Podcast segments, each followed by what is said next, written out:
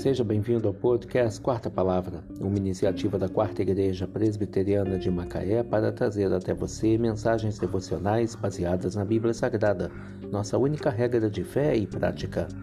Nesta terça-feira, 2 de agosto de 2022, veiculamos a quarta temporada, o episódio 271, quando abordamos o tema O Poder do Domínio Próprio.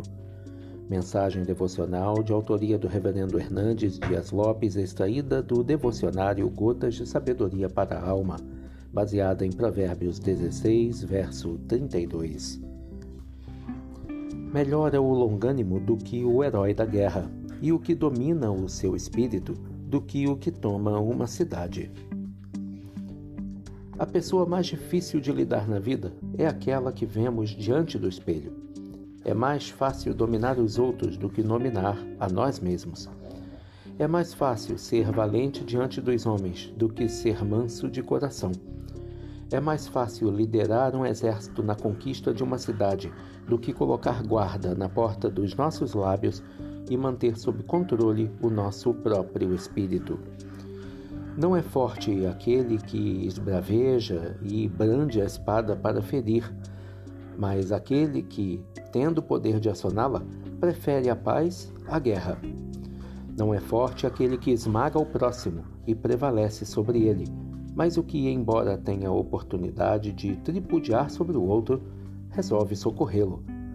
Não é forte aquele que paga o mal com o mal, mas o que vence o mal com o bem. Não é forte aquele que derrama sangue e faz justiça com as próprias mãos, mas quem perdoa os seus inimigos.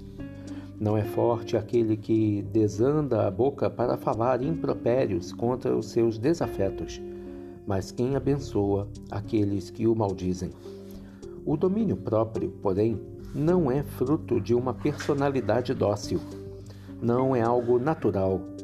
É fruto do Espírito Santo.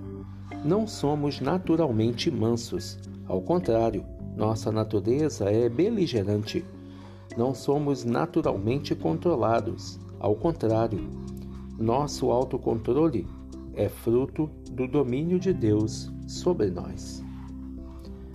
Melhor é o longânimo do que o herói da guerra, e o que domina o seu espírito do que o que toma uma cidade.